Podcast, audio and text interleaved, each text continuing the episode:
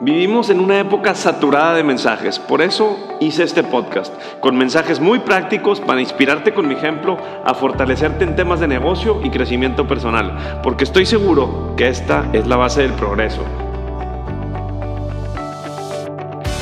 Por favor comparte este podcast con alguien más, suscríbete a mi newsletter y ayúdame a inspirar a más gente. Solo así lograremos un impacto más grande. Soy Gus Marcos y esta es mi historia y la historia de los que estamos cambiando nuestro mundo. Gracias por ser parte de ella.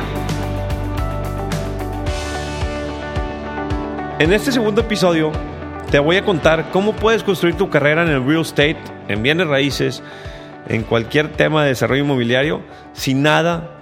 El único terreno que necesitas es tu visión. Estudié ingeniería civil porque pensé que iba a ser mucho más fácil. Mi padre tenía constructora, todo sonaba bien, la verdad es que nunca me faltó nada, pero al llegar me di cuenta del opuesto, me di cuenta de muchas cosas.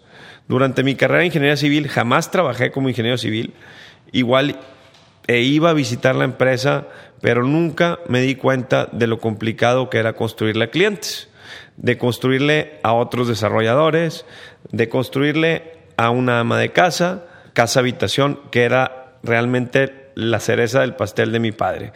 Él siempre se dedicó a construir casas para clientes. Ya graduado, después de estar privilegiado estudiando en el TEC, y realmente digo privilegiado porque no todos tenemos esa bendición de que nos paguen la carrera, de disfrutar nuestra vida de estudiante y hay que valorarlo demasiado. Obviamente con viajes de estudios y sin que yo me pagara nada, ¿no? Eh, el, valorar eso es algo primordial para que cuando llegues y se pongan las cosas difíciles, valores todo lo que hicieron tus padres durante esos momentos que tú te la estabas pasando bien, estudiando cualquier carrera, en mi caso ingeniería civil, y puedas valorar ese, eso que hacían por ti, ¿no? Llego a la constructora, me graduó en ingeniería civil, veo que las cosas desde los primeros días no son como yo las soñaba, ¿no? Soñaba en llegar y ser un jefe, eh, algo tonto, ¿no? Era, era algo que,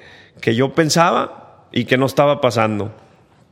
Dentro de la visión, al iniciar, al ver eso, fue que yo quería controlar mis tiempos, mis formas y la manera de ver la construcción, ¿verdad? Yo no quería construirle al cliente, yo no quería construirle a nadie al ver que controlaban la constructora los desarrolladores o al ver que controlaban la constructora un externo, ¿no? Porque al final del día dependemos del cliente, dependemos de ellos. Y yo quería estar del otro lado de la moneda, quería ser un desarrollador. Al darme cuenta que no había tierra para desarrollar y que no había tierra para hacer proyectos o desarrollos, empiezo a analizar el mercado al cual me debo integrar. Obviamente, al, pedirle dinero a mi padre, eh, en ese momento no había para comprar terrenos y salí a buscar y a escuchar el mercado. Chavos, le estoy diciendo que salía a buscar corriendo calle por calle, porque me acababa todos los terrenos de todas las plataformas de bienes y raíces de Monterrey. Me las acababa pidiendo que me aportaran tierra. Obviamente mi nicho de mercado era San Pedro, porque después de analizar el mercado y ver los márgenes que existían en aquel entonces, obviamente eran sumamente interesantes. Construir una casa en San Pedro te podría dejar un 30 o un 40% de retorno de inversión sobre lo que invirtieras. El problema es que no tenía dinero para invertirlo, entonces había que salir a buscar y les cuento que al buscar suceden muchas cosas muy interesantes y muy padres, porque te das cuenta y conoces la necesidad de los dueños de los terrenos. La necesidad que existe de los dueños de terrenos puede ser muy diferente. Unos necesitan vender porque se van de viaje o se emigran a otra ciudad y necesitan su, su dinero. Otros necesitan vender porque necesitan dinero para invertir e irse a una casa más chica. Otros necesitan vender para regalarle a los hijos el efectivo porque, no porque tienen otra casa donde ellos viven. Hay mil y un cosas que salen cuando tú sales al mercado a conocer a los dueños de la tierra y es donde empieza Gus Marcos, ¿no? Que empieza a buscar, empieza a entender el mercado, empieza a ver las necesidades de los dueños y obviamente me veían a mí que yo llegaba con una intención de aportación, con una intención de que me aportaran. Obviamente yo ya había hecho mi modelo de negocio de cada terreno. Antes de llegar, yo ya sabía cuánto dejaba la tierra si le construía una casa arriba. Era impresionante que los dueños decían, oye, pues es muy buen margen, pero yo necesito el dinero. O es muy buen margen, pero yo necesito el dinero para invertirlo. Si en ese momento, imagínense que yo hubiera tenido locales porque unos necesitaban invertir, al final del día acabas haciendo un intercambio de locales por la tierra, tú acabas ganando dinero por los locales, ellos se quedan contentos y eso actualmente ya me sucede porque ya tengo varios proyectos y con esa visión que tenía lo empiezas a hacer realidad. Pero quiero, no quiero adelantarme, quiero contar cómo, cómo empezaron las primeras tierras y los primeros desarrollos. Después de cerca de 100 o 150 citas, que no es una broma, con dueños de terrenos, me preguntaban que si me aportaban, que quién iban a pagar los impuestos, que si íbamos a hacer un fideicomiso, que si íbamos a hacer una carta de aportación, mil cosas que yo no sabía, que las entendía cuando los dueños de la tierra me preguntaban que qué iba a hacer con su tierra y cómo iba a ser el negocio. Entonces, te das cuenta que si no sales a buscar y escuchar lo que te dice el mercado, jamás vas a aprender a ver qué necesitan y cómo vas a cerrar los terrenos. Pues en una de esas, sin dinero, sin portafolio y nadie confiaba en mí, di con una señora que creyó en mí esta señora era joven, ella había comprado la tierra para revenderla, me acuerdo perfecto que ella tenía una visión del negocio inmobiliario impresionante.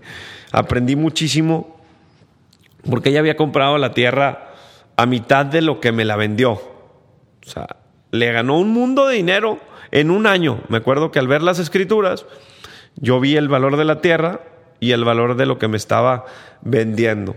Pues no me van a creer, pero esta señora la convencí de venderme a plazo. ¿Qué quiere decir? Ella vio mi ímpetu, vio mi energía, vio que conocía el mercado porque le decía, voy a hacer dos casas de tantos millones de pesos. Y ella decía, oye, pues sí es el mercado y es el mercado de la zona. Era una zona en San Pedro que se llama Palo Blanco, que al final del día ahí acaba desarrollando unas cuantas casas más. La señora se convence de que me quería vender a plazo. Obviamente hacemos un contrato y ella me da un poder para yo poder iniciar los trámites, subdividir el terreno, sacar los permisos y construir. Yo tenía el tiempo encima, no podía perder el tiempo. Algo clave en desarrollo inmobiliario que todos los desarrolladores entienden es que el tiempo es dinero. Si estás perdiendo el tiempo en el tema inmobiliario, te va a costar lana. Y en este caso, a mí me, yo tenía un, un plazo de un año para poder vender las casas y pagarle el terreno a la señora. Pues bueno, inicio los trámites, la señora confía en mí, después de 150 terrenos o 120 terrenos que busqué, pero al final del día de todos esos terrenos aprendemos, hago el cierre, empiezo las casas y vendo la primera casa a doña Olivia de Berchelman. Una señora de San Pedro que amo y adoro porque fue mi primer clienta y sigo hablando con ella. Me sigue viendo en Instagram y en Facebook, aunque ella es mayor. Es más, me la topo echando cervecita en el Casagrande, en uno de los restaurantes aquí en San Pedro, y sigue queriéndome porque obviamente la trataba como mi primer cliente y como trato a todos, ¿no? Eso, eso es algo padrísimo que tenía que contar. ¿Quién fue mi primer cliente? Y bueno, al final del día se paga el terreno y me quedaba una casa por vender. Algo bien importante. Durante este emprendimiento o este desarrollo inmobiliario, el primero, eh, está la constructora de mi padre y él obviamente me construía y lo contrataba. Entonces la sinergia era espectacular, ¿no? Yo no me equivocaba en el tema constructivo y solo me enfocaba en el mercado. La experiencia esa de no equivocarme. Ahora, yo pude haber sido envidioso y quedarme con el desarrollo solo y, y, contratar a otro constructor y quedarme yo solo y hacer las cosas solo. Pero al final del día prefiero montar a mis hermanos y a la familia. Aunque era un proyecto pequeño, sabía que la unión a largo plazo iba a ser la fuerza de, de la desarrolladora y la constructora, que al final del día en ese momento seguía haciendo casas. Entonces, se vende la primera casa y en el inter de la construcción, esto es algo que sí detona la, desarrolladora a otros niveles. ¿Por qué la detona? Porque conozco a un chavo en un bar. Eh, un amigo me habla, me dice, oye, vamos a cenar. Mi esposa, en aquel entonces novia, ella estaba en un crucero, no se me olvida. Fuimos a la 401, que era la cervecería del barrio en aquel entonces, y nos sentamos Pablo Garza, Orlando, que fue mi socio el que me aportó el terreno, Beto y yo. Y estábamos platicando qué estábamos haciendo, lo que siempre les digo, siempre platica de algo positivo, de algo en lo que puedas crear más. Si estás perdiendo el tiempo, jamás vas a poder estar creando más. Entonces deja de hablar de la cheve, deja de hablar de las pompis de la chava, porque eso no te va a dejar nada. Está bien que esté una chava guapa pasando, pero realmente creo que el enfoque, aunque estaba chavo, nunca lo perdí y nunca lo quise perder. Bueno, pues no me van a creer. Uno de los chavos de ahí, Orlando, había heredado un terreno muy importante de su padre. Comentándole que yo había empezado las casas, ya tenía One Gym, ya teníamos las pangas de Nico. Pues me dice, oye, búscame el lunes. Yo diciendo, pues no, hombre, no creo que sea verdad. Y te emocionas, pero no, no la quieres dar por hecho. Pues no me van a creer. El lunes paso por él a su oficina, que estaba a una cuadra de la oficina de nosotros. Y me pasé por el terreno y le digo, no puede ser. Las dos casas que estoy haciendo, mis primeras dos casas, que si no hubiera salido al mercado a buscarlas, no hubiera cerrado el proyecto, no hubiera habido una confianza de él. Esas dos casas realmente hicieron que él tuviera una confianza de que conocía el mercado. Los terrenos se podían subdividir en la misma lotificación, eran lotes H7. Ah, la lotificación H7, para los que entienden de desarrollo inmobiliario, es que por cada 200 metros puedes hacer un lote de mínimo de 7 metros de frente. Entonces, él se dio cuenta que sabía de lo que estaba hablando, sabía del mercado y en menos de un mes cerré el terreno. Ya estábamos hablando de grandes ligas. Primero, obviamente, me aportó una parte proporcional de seis casas y luego 18. Dentro de este proyecto, pues yo no tenía dinero tampoco para empezar las seis. Aparte de la confianza que me dio Orlando, que le agradezco muchísimo porque fue lo que detonó la desarrolladora. Para que comentarles, Orlando fue, es mi cuñado actual, se casó con mi hermana. Entonces, pues al final del día yo lo usé para que me aportara el terreno y él me usó para casarse con mi hermana. Pero al final del día estamos bien contentos, la familia, de tenerlo de tenerlo presente. Iniciamos las seis casas, iniciamos la demolición de una barda y pues ponemos el, sello de preventa o el logo de preventa y no se vendía nada en preventa. No se vendía nada en preventa porque eran las elecciones de Peña Nieto, era, era siempre que empieza un sexenio es complicado y no teníamos dinero para empezar las casas. Y yo pues obviamente preocupado, ¿no? Porque había confiado en mí y dije, bueno, yo voy a sacrificar esto de sacrificar es en todos los sentidos. Hay que sacrificar siempre algo cuando realmente vale la pena. Y valía la pena empezar las casas porque ya había salido los permisos y yo sabía que empezando las casas y que la gente viera algo construido se iban a detonar las preventas. Y dicho y hecho, a un conocido de nosotros le dimos una casa en preventa muy, a muy buen precio, la cual él duplicó su dinero en esa inversión, mi primer comprador duplicó su dinero. Le vendimos una casa, capitalizamos el proyecto y empezamos las seis casas.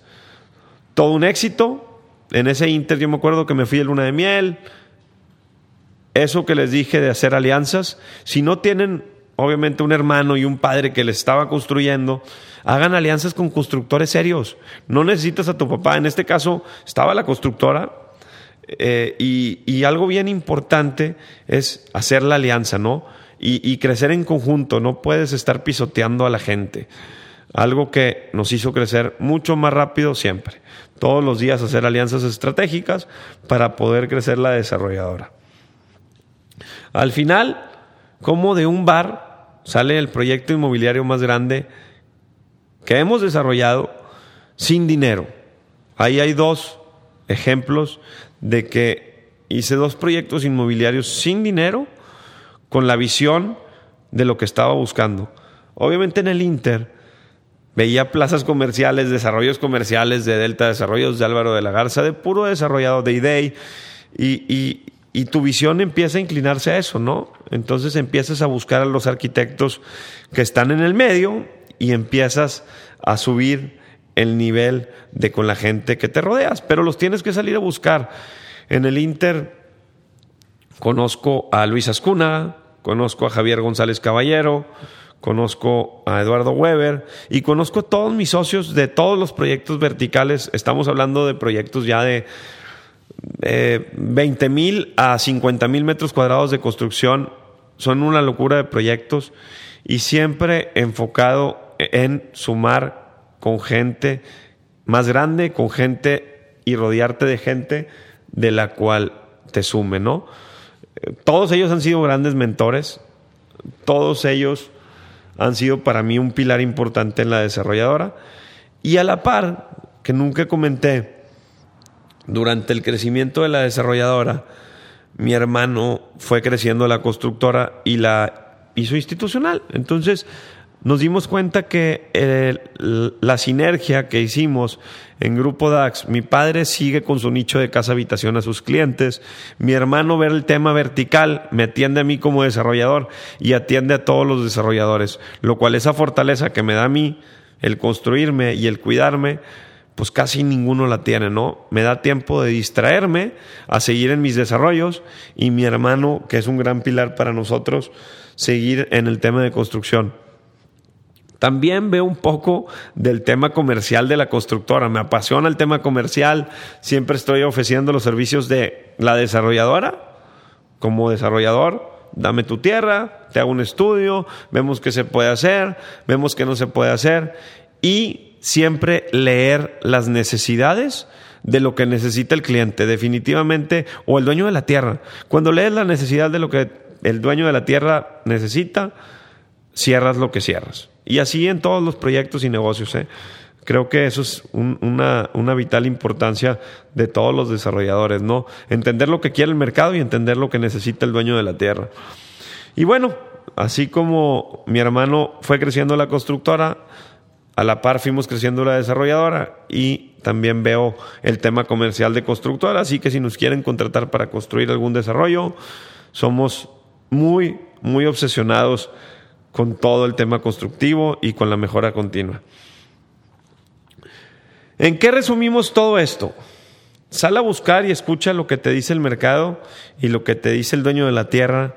Pero si no sales a buscar lo que necesita y escuchar lo que dice el prójimo, jamás te vas a dar cuenta de lo que te va a hacer llegar a desarrollar tu primer inmueble.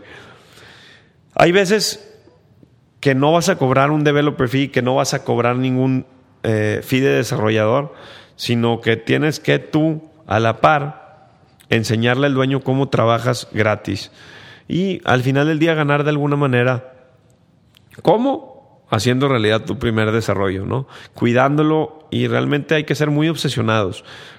El, el no cuidar un desarrollo en todos los ámbitos, en el tema municipal, en el tema de trámites, en el tema de relaciones, en el tema de ventas, siento yo que, te va a costar. Yo he cometido errores, la verdad, no lo niego, pero pues han sido aprendizajes. Eh, ¿Qué tipo de errores?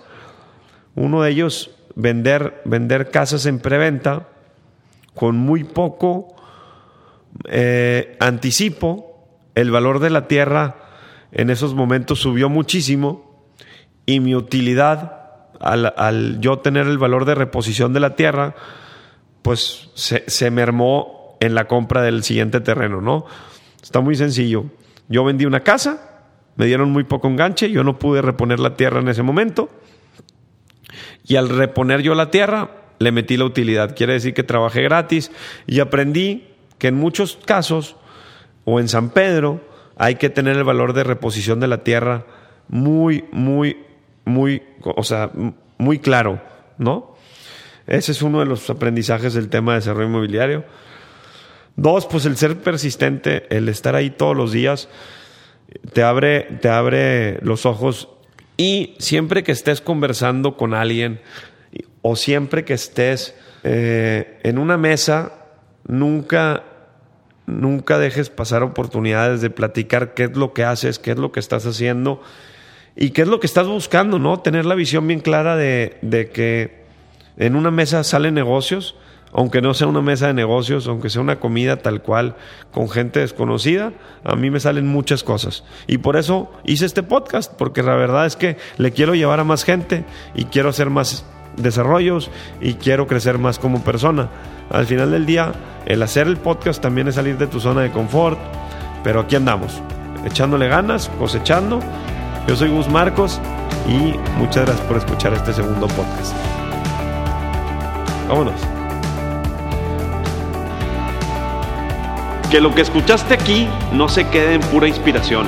Conviértela en acción y compártenos tus logros. Sígueme en Instagram, Facebook, YouTube y suscríbete a mi newsletter. Hagamos una comunidad de gran impacto.